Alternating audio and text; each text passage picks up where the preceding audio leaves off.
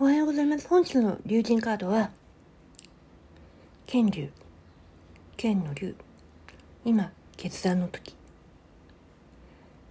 竜神様からいただいた話は、周りに影響されすぎて、自分軸を失っているあなた。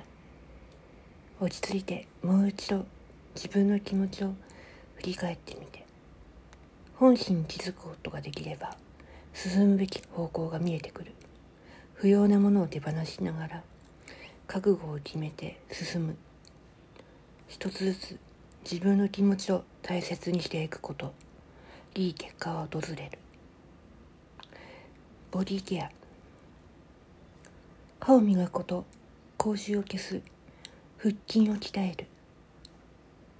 フードお肉。アイテムはペン行ってきてほしい場所はご先祖様のお墓。近所のお寺。になるよ。これってもしかして私にも言えてるかもね。